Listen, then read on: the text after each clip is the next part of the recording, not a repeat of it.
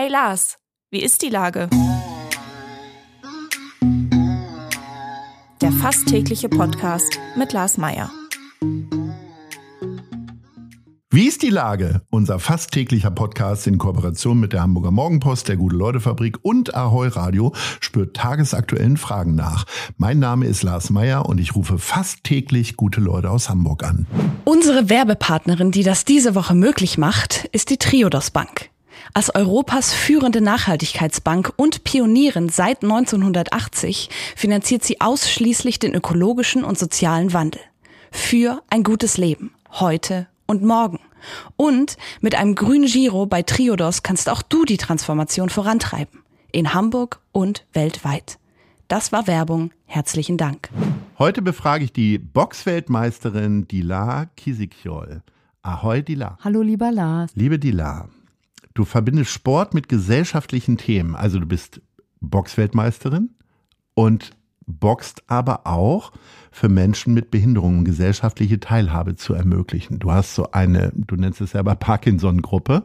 Äh, erzähl mal, wie funktioniert das? Genau, also ich bin vom Beruf auch noch Sozialpädagogin und ähm, versuche die Werte des Boxsports mit der sozialen Arbeit zu verbinden und habe da ein Projekt ins Leben gerufen, das nenne ich Du kämpfst. Und die Schwerpunkte sind einmal Female Empowerment durch den Boxsport zu ermöglichen, um eben Frauen und Mädchen in ihrer Persönlichkeit zu bestärken.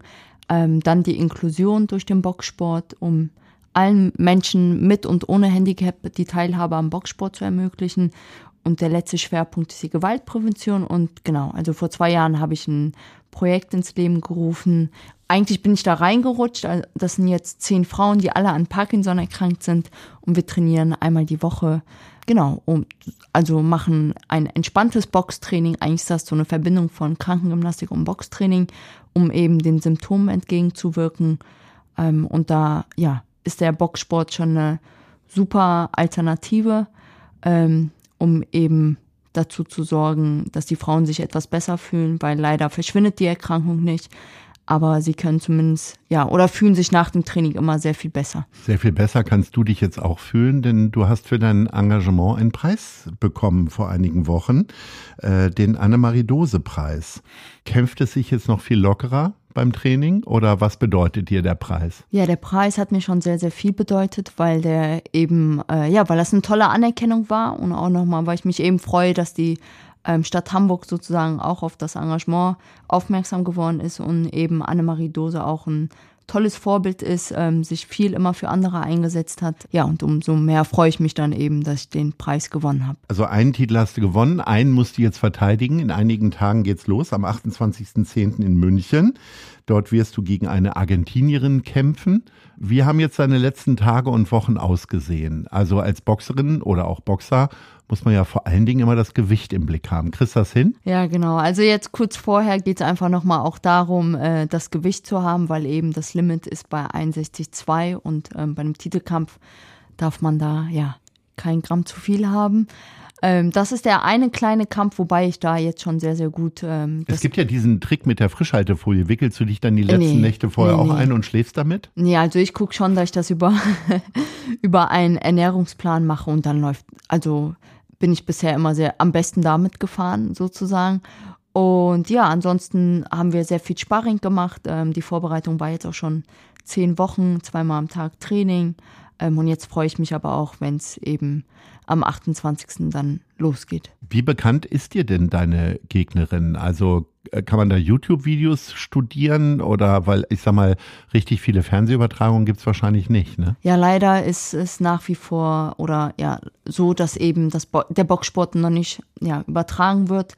Ähm, das ist ja sozusagen die große Hoffnung, dass das bald wieder geschieht.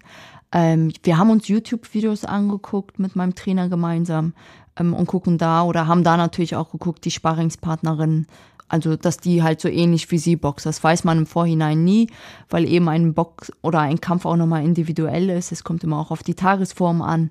Aber ich fühle mich so an sich sehr fit und äh, freue mich eben, den Titel hoffentlich dann auch zu verteidigen. Bei den großen Weltmeisterkämpfen der Männer hat man ja, gab es ja immer so kleine Machtränkeleien, dass man sich lange in die Augen guckt, wenn man sich gegenübersteht oder vielleicht mal wegschubst oder was auch immer.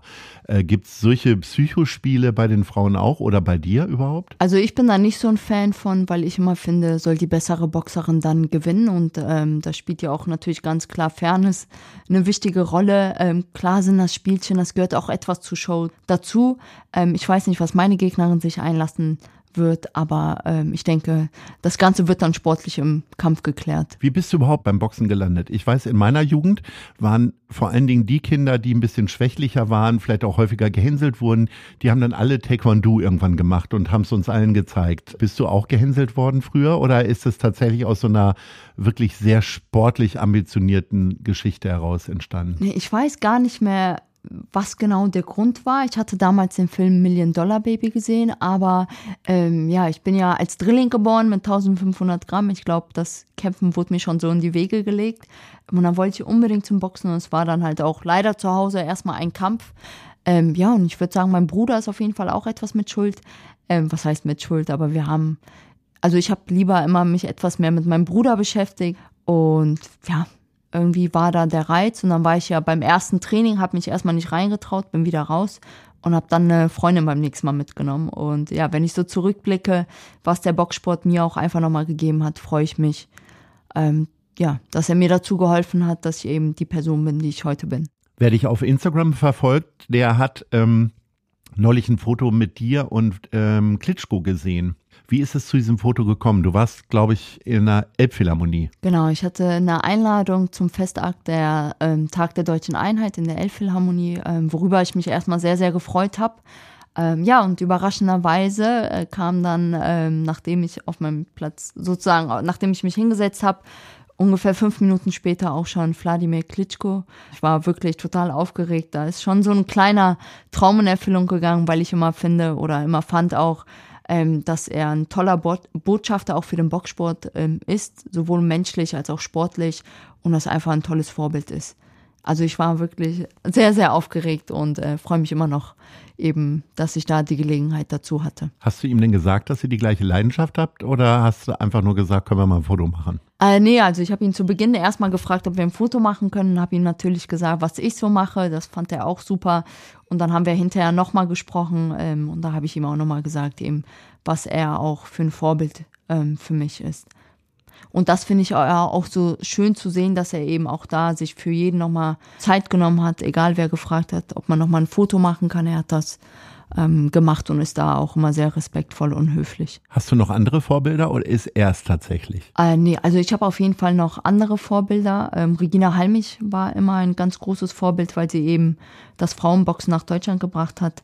Und dann aber auch nochmal ganz klar Muhammad Ali, weil er neben seiner aktiven Karriere auch nochmal ähm, ja, parallel ganz viel gemacht hat, sich viel für andere eingesetzt hat und sich und seinen Weg immer treu geblieben ist. Jetzt findet der Kampf in München statt. Warum so weit weg von der eigenen Heimat hier? Warum nicht in Hamburg oder zumindest in der Nähe? Ja, die P2M Box Promotion hatte ja schon eine Veranstaltung auch in Hamburg, jetzt zwei schon veranstaltet und ähm, da sind noch weitere Kämpfe und ein Kampf ähm, ist von oder der Hauptkampf ist von Simon Zackenhuber und der ist aus München. Und äh, denkst du jetzt schon an die Tage nach dem Kampf oder ist es tatsächlich sehr entscheidend, ob man gewinnt oder verliert? Oder sagst du auch, ich bleib noch unten, fahre noch ein bisschen Ski oder was auch immer? Nee, ich plane schon nach dem Kampf wieder erstmal nach Hamburg zu kommen und danach wieder auch für ein paar Tage dann nach Leverkusen zu meiner Familie zu fahren.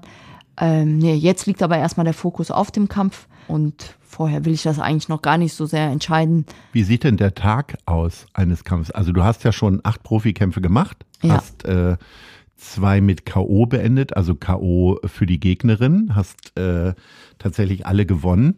Gibt's dann sowas wie Rituale oder hast du irgendetwas, wo du sagst, das muss ich auf jeden Fall so machen?